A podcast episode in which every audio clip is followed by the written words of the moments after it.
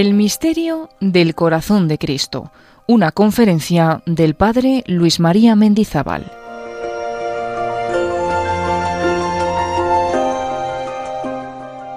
El misterio del corazón de Cristo es el título que han puesto los organizadores y muy oportunamente, porque indica que no se trata simplemente del culto a una imagen o de unas ciertas prácticas y quede cerrado en ello, sino que se refiere al misterio del corazón de Cristo que indica ya inmediatamente que está en vinculación con el misterio de Cristo, pero recalcando ese corazón de Cristo.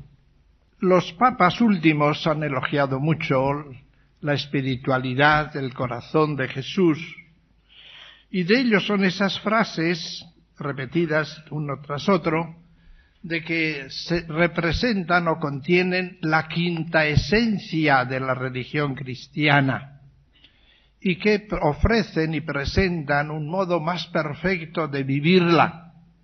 Naturalmente, esas eh, frases laudatorias no se podrían decir de lo que fuera simplemente un acto de adoración de una imagen o de una novena que se celebra. Pues eso no significaría la quinta esencia de la religión cristiana, sino que se refiere a ese misterio del corazón de Cristo vivido, lo que podríamos llamar, si toda la vida cristiana es una vida de fe, y la vida de fe no es otra cosa sino la vida de cada día vivida a la luz de la fe, pues podríamos decir que el foco central de esa luz de la fe es el corazón de Cristo diríamos que es el sol que ilumina, que da esa luz de la fe. Y entonces se trata de vivir a la luz del misterio del corazón de Cristo. Y eso es lo que yo voy a querer indicar un poco viendo por ese punto central de nuestra vida, que es indudablemente el punto central de JRC y de FRC. Diríamos que es su punto central, vital. ¿Y quién es ese y qué es ese corazón de Jesús? ¿Qué significa? Pues es verdad que ese corazón de Jesús lo vemos en las imágenes con el corazón fuera, con unas, unos signos o símbolos unidos, porque no es solo poner fuera el corazón, sino al corazón se le da una cierta forma simbólica también, no es realista, crudo, corazón puesto fuera, sino se le da un cierto simbolismo y está unido a unas llamas con la cruz y unas espinas que le rodean y una lanzada con la herida de la cual hay, salen gotas de sangre y agua. ¿eh? Ese es el simbolismo. Evidentemente no es eso una cosa real, porque el corazón no ha tenido esas espinas, ni ha tenido ese fuego con esa cruz encima, sino que tiene una riqueza simbólica, sintética. Pero, evidentemente, cuando se encuentra uno con esa imagen, se pregunta uno un poco sorprendido, pero ¿qué significa eso? Y no se trata del culto a ese corazón simplemente a la manera como se da culto al corazón de Santa Teresa en Ávila, digo en Alba de Tormes. En Alba de Tormes, en un relicario, se conserva el corazón de Santa Teresa. Y puede dar devoción, a algunos les da más, a otros les da menos porque al ver aquí aquel órgano así, pues no es que dé demasiada devoción. Yo reconozco que luego si uno se fija mucho y le dicen uno fíjese bien, allí se nota el dardo del ángel que, que hirió el corazón. Usted allí está y yo no acabo uno de ver, dice uno que sí para no quedar mal, pero, pero eso es el corazón, culto al corazón. También en Bélgica está el corazón de San Juan Berman, se conserva en Diest. Y en Paraguay se conserva también el corazón de, los, de uno de los mártires del Paraguay, que es, por cierto, un centro que promueve mucho el movimiento juvenil de, católico en Paraguay. Pero eso no es el corazón de Jesús, ni la devoción al corazón de Jesús, ni el culto al corazón de Jesús. Sino el corazón de Jesús podemos expresarlo de esta manera. El corazón de Jesús en qué se diferencia de Jesucristo pues todo está en el contenido que uno ponga, porque yo puedo concebir a Jesucristo con unas ciertas características y entonces será difícil distinguirlo. Pero el corazón de Jesús quiere recalcar esto, que se trata de Jesucristo, simplemente es Jesucristo. El Jesucristo de Nazaret, el Jesucristo de Belén, el Jesucristo del Calvario, pero recalcando que es Jesucristo resucitado, vivo, de corazón palpitante, que nos ama ahora y ahora es sensible a nuestra respuesta de amor. Y ahora nos introduce en sus mismas ansias y proyectos redentores con Él. Ahora, y recalco mucho lo de ahora ahora. O sea que es así, es Jesucristo resucitado vivo, de corazón palpitante. Ese es el gesto. Y el gesto de abrir el corazón, que es el gesto del corazón de Jesús, de nuevo también con una fuerza simbólica, es como abrirse el pecho, abrir el corazón como se hace cuando uno hace una confidencia a un amigo. El, espíritu del corazón de Jesús solo lo entiende el que entra en la amistad con Cristo. Y en esa amistad con Él hay ese gesto. Cuando uno entiende lo que significa esa imagen, entiende que ese amigo le abre su corazón y abriéndole su corazón, que sólo lo hace con los amigos, le muestra lo que podríamos llamar sus preocupaciones, sus dolores, sus proyectos, sus amores, y eso es lo que hace el corazón de Jesús. Es Jesucristo que me abre su corazón. Y siempre hay que entenderlo de esa manera, en esa relación personal no que abre ahí el corazón, que tiene amor. Cuando nosotros hablamos, tenemos que hablar ahora mismo de que Dios es amor. No tenemos que, por la revelación de Cristo, lo sabemos, no tenemos que verlo así como que en Dios hay una hoguera de amor que arde allí no sabe uno qué amor, que hay allí amor. Sino el amor se entiende siempre personal, si no, no es amor. Eso hay que tenerlo muy presente. Porque el amor, si es verdadero amor, no es nunca a la masa, sino es amor personal. Si decimos Dios es amor, lo que se ha revelado y lo que San Juan, como el gran testigo del amor de Cristo, nos manifiesta que se ha revelado, es que Dios es amor personal a cada uno de nosotros. Dios es amor, amor porque si no, pues a la masa no se ama. Yo creo que no hay ningún, ningún obrero. Obrero ya no me suena esa palabra, ¿no? Ningún, ningún trabajador, quizás suena más ahora que obrero, así. Bueno, no hay ningún trabajador que se crea amado por el sindicato.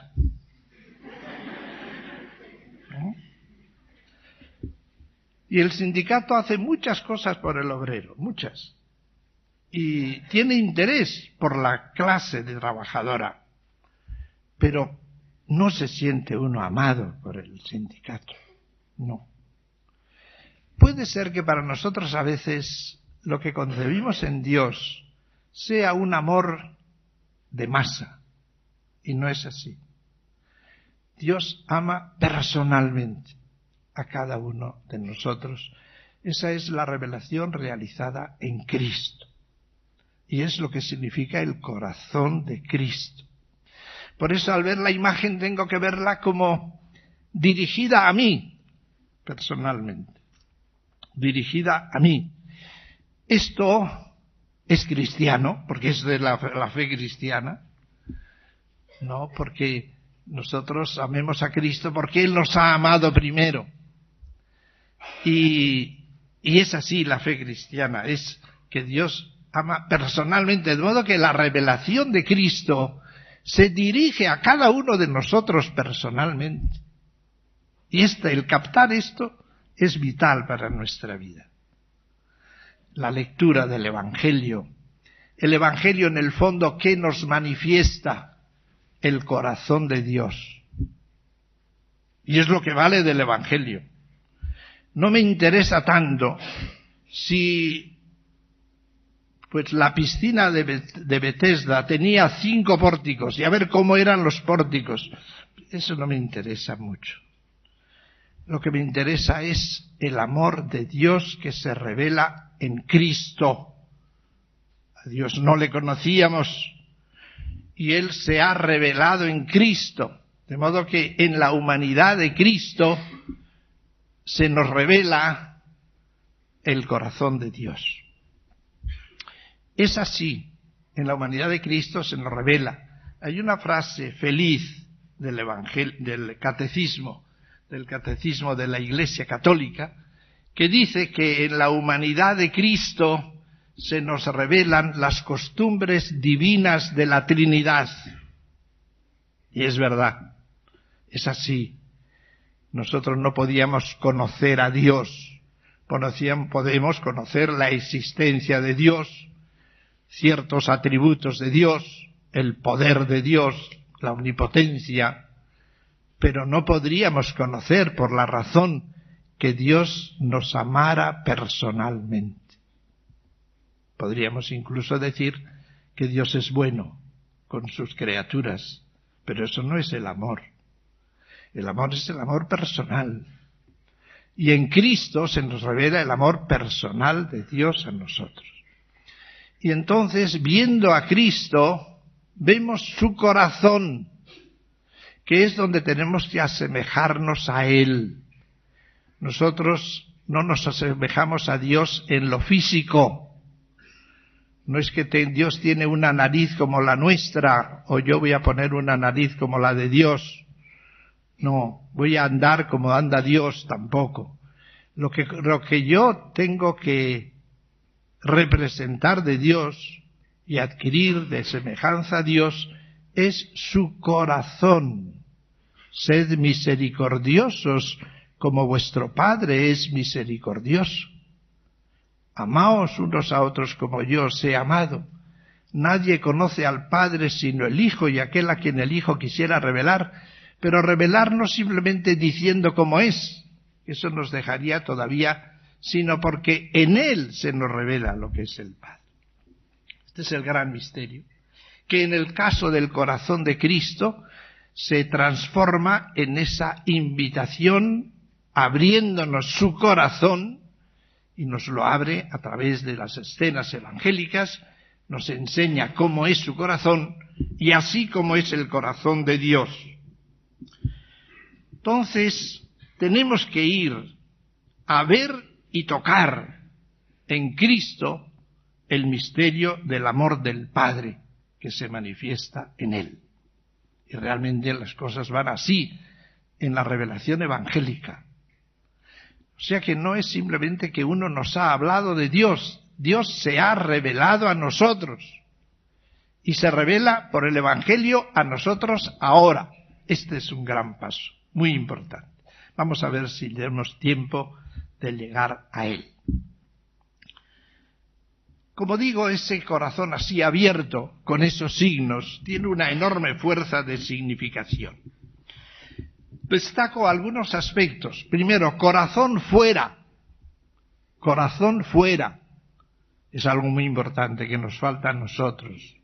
Nosotros vivimos escondiendo el corazón, escondiendo el corazón lo llevamos ahí con recovecos dentro y no nos manifestamos como somos, no nos abrimos en el Señor, en el corazón de Cristo aparece el corazón fuera. Ir con el corazón por delante. Qué difícil es eso. Pero qué lección tan importante. Jesucristo ha venido con el corazón por delante. Corazón fuera. Corazón patente. Corazón amante. Con ese amor que hemos dicho que es amor personal. Corazón amante.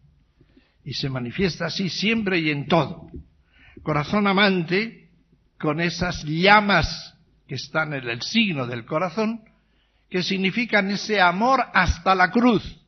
Por eso coronadas las llamas con la cruz. Es el amor redentor de Cristo. Habiendo amado a los suyos, los amó hasta el extremo, hasta la cruz. Corazón sensible. Esta mañana nos hablaba tan bellamente como sabe hacerlo el padre Salles o don José Antonio Salles, de, del Dios que tiene corazón, del Dios sensible, del Dios que no es impasible. Pues bien, aparece ese corazón sensible, es decir, tiene espinas que le punzan, que es primero los sufrimientos de la pasión en la tierra, es verdad, pero aún ahora el comportamiento humano le punza, le llega al alma, lo siente. Y lo mismo la herida del costado, pues también indica que es corazón sensible, sensible. Indica también que es corazón fuente del don del Espíritu para nosotros. El Espíritu se nos da por el corazón de Cristo. Él mismo anunciaba si alguno tiene sed, que venga a mí y beba. Como dice la escritura, de su seno brotarán torrentes de agua viva. Lo decía por el Espíritu que habían de recibir los que creyeran en Él. Hay que creer en Él. Creer en Él no es simplemente creer que Él es hijo de Dios, sino creer en Él, en San Juan claramente, es creer en él, Hijo de Dios, hombre, Hijo de Dios, que da su vida por nosotros para reconciliarnos con el Padre. Eso es creer en Él.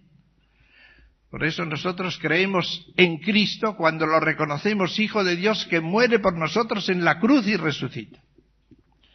Entonces, se nos presenta así, como fuente, del que crea en Él beberá de esta agua, recibirá de él el don del Espíritu Santo. El don se nos da del corazón de Cristo. Tenemos que habituarnos a eso. Por eso es tan central. Cuando pedimos, ven Espíritu Santo, a veces nos dirigimos al cielo azul, como diciendo, si pasa por ahí, ven, ven, no, no te pases, no te pases, aquí estamos esperando, como en un barco que está en alta mar y están pasando apuros y hacen señales, no, aquí, ven. No, eso no es así. El Espíritu Santo no, no está escapándose.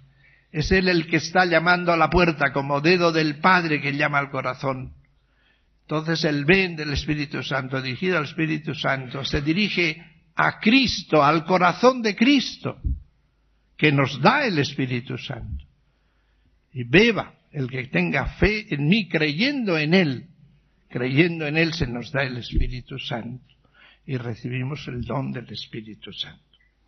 O sea que es grandioso, como veis, es el corazón de Cristo, no es una práctica parcial, parcial, así marginal de la vida cristiana. Estamos en el, en el centro de la vida cristiana, que el Señor pedía en la oración sacerdotal de la última cena, que el amor con que me amaste esté en ellos y yo en ellos y esa oración continúa rezándola la Iglesia como petición continua del sacrificio de la misa, porque esa oración sacerdotal de Jesús es la oración de la cruz, es el contenido interno de la actitud de Cristo en la cruz mientras se ofrece.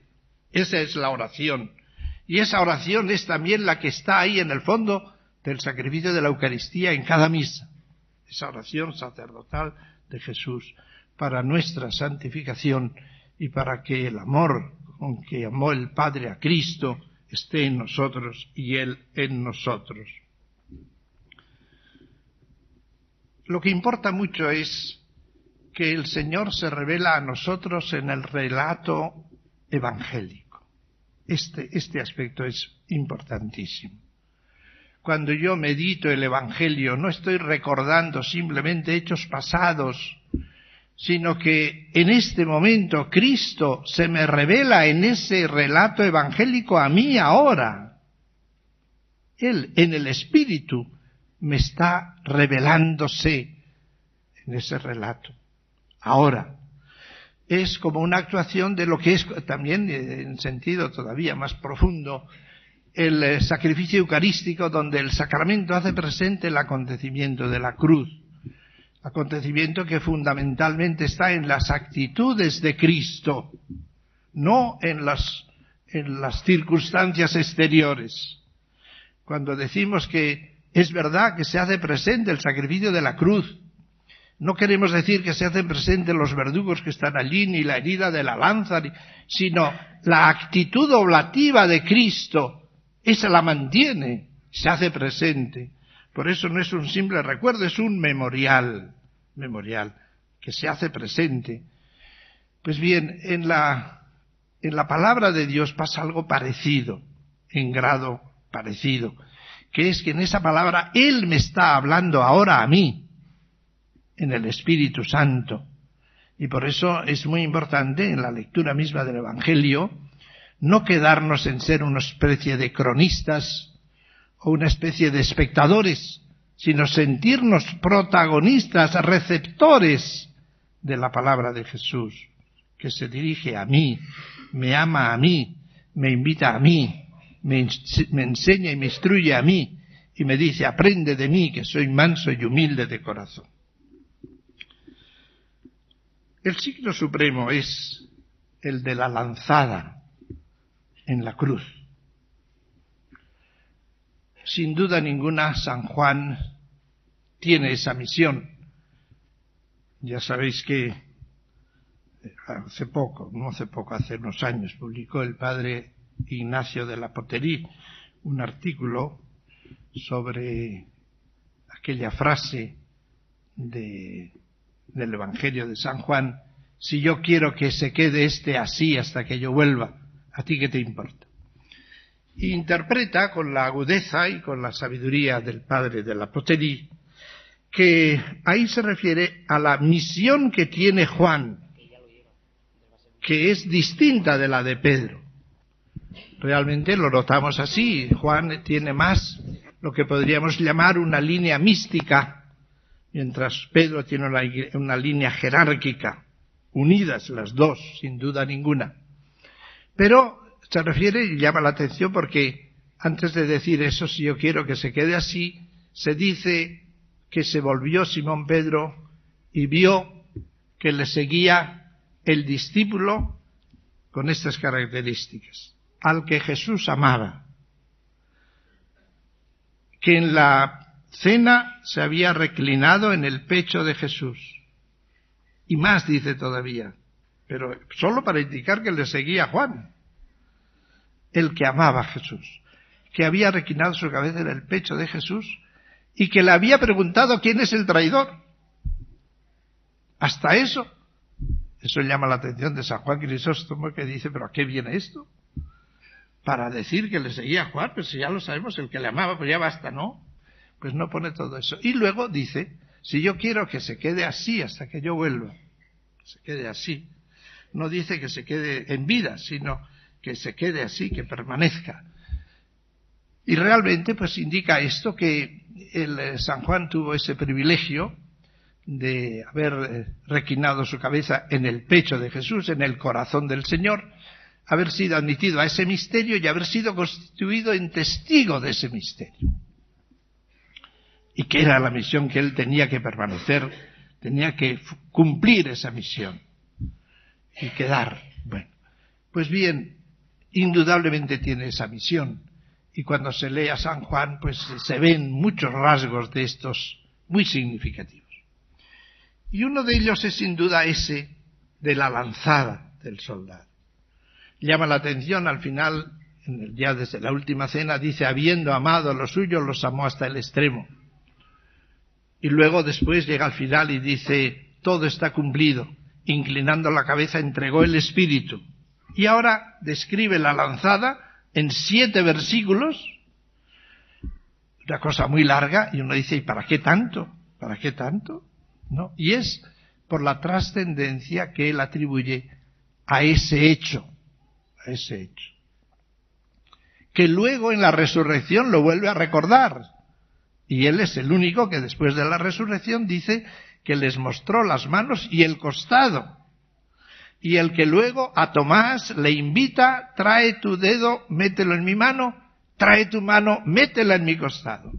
De modo que es patente la voluntad de Juan de centrar la atención del lector, que soy yo, en el costado abierto de Cristo. Eso es patente, patente. Bien, ¿por qué es tan largo en esa descripción? Pues para que él, porque para él es fundamental. Y primero anuncia una solemnidad, es el día solemne, la víspera del día solemne de la Pascua.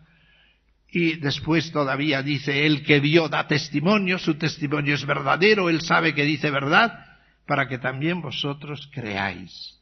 De modo que es tan importante ese hecho que fundamenta la fe del, que le lee a San Juan, para que también vosotros creáis en Él y creyendo tengáis el don del Espíritu y tengáis vida eterna. Para ver ese amor extremo, ese momento cumbre.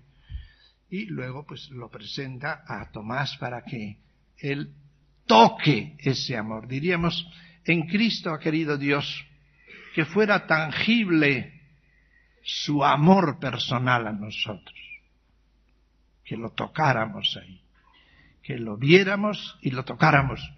Y de hecho en la primera carta él dice lo que hemos oído, lo que hemos visto, lo que hemos tocado del verbo de la vida, os anuncia. Pues bien, este es el signo ese del corazón de Cristo. Quiere decir pues que en ese momento se ha revelado la nueva relación que establecemos con Dios en Cristo. Ese costado abierto quiere decir que es la declaración de amor de Dios a ti personalmente. Personalmente. Dios no dice palabras, no dice te quiero, lo hace. Y Cristo da su vida y en el amor de Cristo vemos el amor del Padre que nos ama. Y ese es el corazón de Cristo es lo que Él muestra, ese amor personal, pero un amor redentor. Y quiero recalcar esto. El Evangelio, pues, es revelación actual de ese corazón de Cristo. El Papa Pablo II, en la misa de canonización de Claudio la Colombier, presenta, de hecho, de manera muy sintética, pero muy profunda y muy clara, la devoción al corazón de Jesús, diciendo que es una devoción centrada en la humanidad de Cristo, en su presencia, en su amor de misericordia y en el perdón. ¿Eh? Esto es muy importante. O sea que eh, lo declara muy bien esta espiritualidad, este misterio del corazón de Cristo, pues está centrado en la humanidad de Cristo. Esto es importante. Porque si yo he dicho Jesucristo resucitado, vivo, de corazón palpitante, es porque quiero recalcar la humanidad de Cristo, que en ciertas presentaciones o concepciones se evapora la humanidad de Cristo con la resurrección. Y en ciertas teorías actuales de la resurrección en la que podía haberse quedado el cuerpo en el sepulcro, pero resucitaría algo suyo, permanecería un núcleo, eso no tiene sentido cristiano. Jesucristo resucitado es el Cristo que colgó en la cruz, el hombre Cristo Jesús, el hombre Cristo Jesús. Y ese hombre Cristo Jesús es el que nos ama, el que nos conduce, el que lleva a la iglesia adelante y el que ama a cada uno de nosotros. Por eso nos muestra ese corazón, el corazón. no es simplemente el amor. No me agrada cuando se dice simplemente el amor. Es el amor humano, divino de Cristo. Y eso es lo que nosotros tenemos que encontrar en él. Devoción centrada en la humanidad de Cristo. Y, evidentemente, en su presencia. Que ese Cristo resucitado vivo está presente. Está presente. Y se presenta en el centro de la iglesia, se puso en medio de ellos y en el centro de nuestra vida, presente el hombre Cristo Jesús, en su amor de misericordia y de perdón. Este es, diríamos, el núcleo. Y luego hablar de la reparación. Pero este es el núcleo. Es verdad que es así el corazón de Cristo que nos revela el corazón de Dios. Y la clave está en esa amistad que nos propone. Os he dicho desde el principio que esa revelación de Cristo, ese corazón de Cristo, supone un amigo al que Él se revela. Amigo. Por la vida de gracia somos hechos amigos. La amistad es fundamental. No se trata solo de amar a Cristo. Esa palabra amor es muy vaga, muy general. Amar. Podemos decir, por ejemplo, que un rey o un presidente ya se dice menos de un presidente, pero de un rey sí se suele decir. A veces es un rey que quiere mucho a sus súbditos. Bueno, pero no les quiere uno por uno, no. No. Quiere decir que es bondadoso con ellos, que, piensa en ellos, que trata de hacer cosas y, y llamamos amar. Ese no es el amor de Dios a nosotros. Ese no es el amor de Cristo. Y también nosotros a veces hablamos de amar a Dios, pero es un amor a veces de entusiasmo, es cierto, pero individual, esto es un amor unilateral. Yo le amo a él, me parece un gran personaje, pero no se trata de ese amor, se trata de amor de amistad, el que tenemos con Cristo. Don José Antonio Sayés esta mañana citaba una preciosa palabra de Santo Tomás, cuando dice sobre la igualdad necesaria para la amistad, que Dios ama y busca la redamación, la respuesta de amor. Y esto es lo revelado en Cristo. Esto es lo nuevo. Esta es la nueva alianza. También Santo Tomás dice que muchos cristianos viven en la antigua alianza, no en la nueva alianza. Y la antigua alianza es la de un Dios Padre del pueblo, que conduce al pueblo pero no personal. Por eso llama la atención que Jesús le llame Abba. Y en el Nuevo Testamento nos indica esa revelación del amor personal de Dios a cada uno de nosotros. Y esa es la amistad a la que nos llama. La amistad es un amor mutuo, mutuamente comunicado, que admite muchos grados, indudablemente. Es la amistad de simples amigos, que llamamos somos amigos, la amistad de esposo y esposa o de novios, que es distinta, pero es amor de amistad, amor de hermanos entre sí, amor de padres e hijos, todo eso es amor de amistad. Y nuestro amor de amistad con Dios tiene grados, tiene diversidades. En casa de mi padre hay muchas moradas, y es verdad. Bien, pero tiene que ser de amistad. Entonces, estando en esa amistad y en esos grados de amistad, que es lo nuevo del Nuevo Testamento, que es lo que da un vuelco también para el sentido del pecado. El pecado entra en ese campo de amistad. En el campo cuando la parábola del hijo pródigo, que es tan rica de contenido, parte diciendo un padre tenía dos hijos. No un señor dio una ley para que se cumpliera, sino un padre tenía dos hijos. Es el ambiente familiar, y es el ambiente de la vida cristiana, la familia de Dios. Y en ese ambiente, pues el comportamiento del hijo le llega al padre, llega al corazón del padre, y entonces el hijo se marcha y el padre lo está esperando y sale a buscarlo y bien. Pero hay una cosa que es muy importante en esa parábola, que es la enseñanza sobre el corazón del hermano. El hermano que queda en casa no se porta como verdadero hermano. Y cuando se queja al padre de cómo le trata a su hermano después de haber vuelto y haber derrochado todos los bienes, el padre le dice, hijo, tú estás siempre conmigo y todo lo mío es tuyo. Tenías que haberte alegrado de la vuelta de tu hermano. ¿Qué nos indica eso? Que lo que tiene que dominar en nosotros es esa relación de amor, de amor. Y lo que le echa en cara al hermano mayor es que no tiene corazón de hijo ni corazón de hermano. ¿Y esto qué indica? Pues lo que nos está enseñando es que el Señor tiene para con nosotros corazón de hijo del Padre y corazón de hermano nuestro. Y por eso toda la vida le llega a Él. Y entonces nosotros tenemos que sentir algo parecido. Y podríamos decir que el padre al hermano mayor le abre su corazón y le dice, hijo, mira que tu hermano se ha marchado, tengo un dolor en el alma. Si yo pudiera hacer que volviera.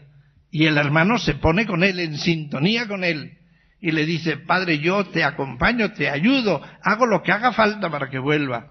Ese es el ideal. En ese ambiente de familia, de amistad, es la reacción ante la traición el Señor me manifiesta su corazón y me muestra lo que me ama a mí, es verdad, pero no para que nos quedemos en un intimismo entre Él y yo, sino para que en esa relación de amor conmigo me pueda revelar su dolor por la marcha de tantos hermanos míos de la casa. Y eso que revela el corazón del Señor tiene una relación personal, ámame, es verdad, pero identifícate con mi amor, entra en el dinamismo de ese amor mío que quiere la salvación de todo el mundo. No se puede acoger el amor del Señor sin identificarse con sus ideales y proyectos de redención del mundo, porque Él me muestra su amor redentor. Si os fijáis en las palabras clásicas de las apariciones de Santa Margarita, lo que le dice es, mira este corazón que tanto ama a los hombres, no a ti solo, a los hombres y a ti en particular. Siempre es ese particular, es verdad, pero introducido dentro de un plan de redención del mundo entero. Y eso que duele al Señor en su corazón, quiere que también duela en el mío.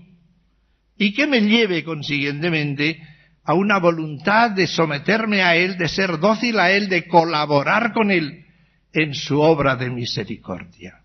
Y eso es lo que viene a ser también la reparación. Desde la amistad se comprende. Tenemos poquísimo tiempo y voy a tratar de terminar en la hora. Pero ya que estoy en este punto, quiero recalcarlo. Lo que es fundamental en la vivencia del misterio del corazón de Cristo es reconocer su amor redentor y luego dos cosas que en la amistad se dan. Una, espíritu de entrega o consagración, que es obvio, donde hay amor de amistad, consagración, entrega, y espíritu de reparación en el amor, en el amor. Si he indicado que la visión fundamental que el Señor expone es la de un padre tenía dos hijos, de ahí se ve muy bien que la expiación, la reparación, no va por la línea de una justicia que cae sobre uno y el castigo luego pesa sobre otro para que quede satisfecho el afán de castigar de Dios. Eso es un disparate. Sino que la reparación consiste en esto, en ofrecerse al Señor por esa exigencia de su amor para colaborar con Él en su misericordia. Es maestra en este campo y creo que ha sido, pues, en cierta manera también una de las que ha contribuido a esa orientación, Santa Teresita, cuando ve la reparación como una entrega de amor a la misericordia, para que esa misericordia se derrame sobre ella y a través de ella al mundo. Es decir, es, en el fondo, es una cuestión de amor, el amor. El amor que ama y amando se entrega a ese amor para con sus mismas dimensiones redentoras universales colaborar con él. Por eso yo llamaría siempre a la reparación, es una obra de misericordia desde la misericordia, colaborando con la misericordia. Pues bien, toda esa visión del misterio del corazón de Cristo es lo que es fundamental para nosotros.